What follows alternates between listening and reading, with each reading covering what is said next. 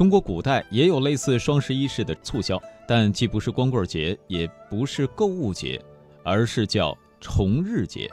时间呢是一月一日，也就是现在咱们说的元旦；二月二，春耕节；三月三，还有四月四、五月五、七月七、九月九等等。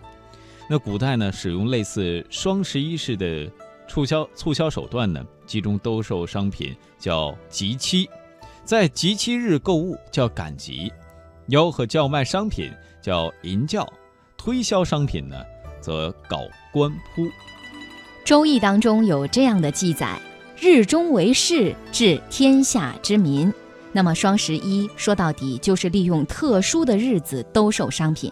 其实这也是古人擅长的商品推销手法之一。古代每个节日几乎都被人利用过，这叫做节令生意。除常规节令之外，还有集期交易模式，即选日子进行商品交易。现在呢，不少地方仍然流行的赶集赶场的风俗，就恰恰是这种古代商品交易模式的遗俗。近年来呢，兴起的双十一不过是这种遗俗的变化来的网上赶集机器。那有的地方呢，也称叫场期，与日日期相对应。传说开先河者呢，是中华人文始祖之一的神农氏，他最早提出了日中为市的商品交易模式。在《周易》当中还有这样的记录：日中为市，治天下之民，聚天下之货。交易而退，各得其所。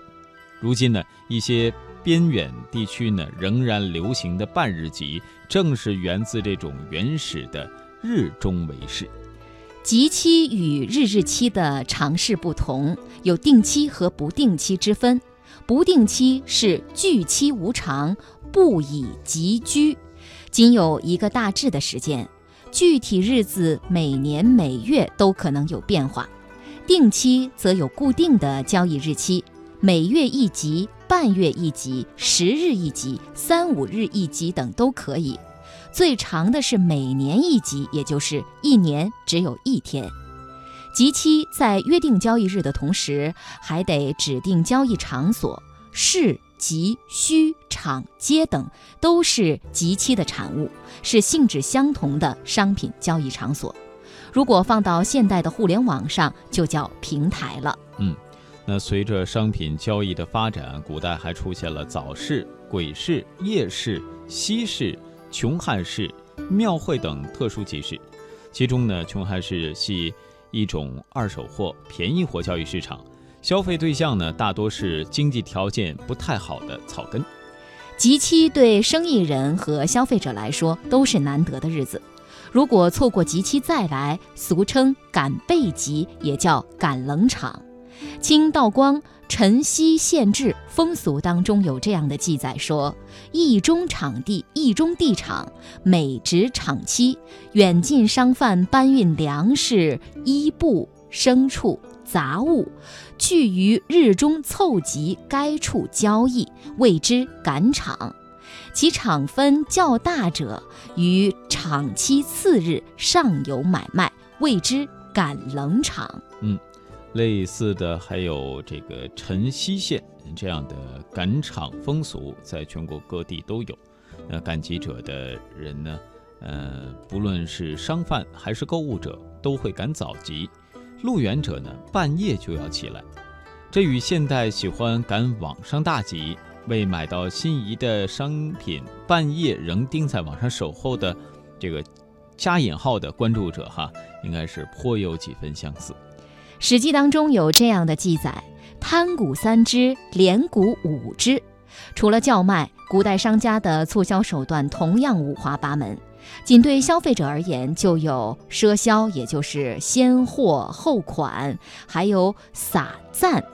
撒东西的撒，暂时的暂，也就是先尝后买；还有送利、送货上门、官铺、博彩销售，还有红票、赠券，还有削价，就是让利销售等等。